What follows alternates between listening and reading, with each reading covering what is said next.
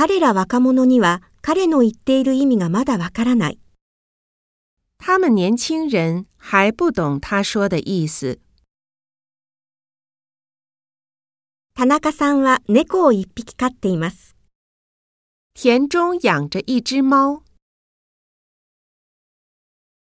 彼の息子と娘はどちらも親孝行です。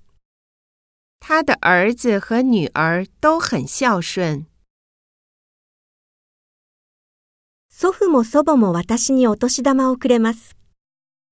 爷爷和奶奶都给我压岁钱。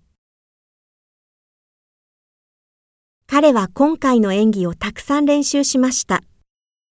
他这次表演练得不少。私の名前は新聞に載ったことがあります。我的名字报纸上登过。彼は3人の子供を育てています。他养活三个小孩。元の場所に戻してください。请你放回原来的地方。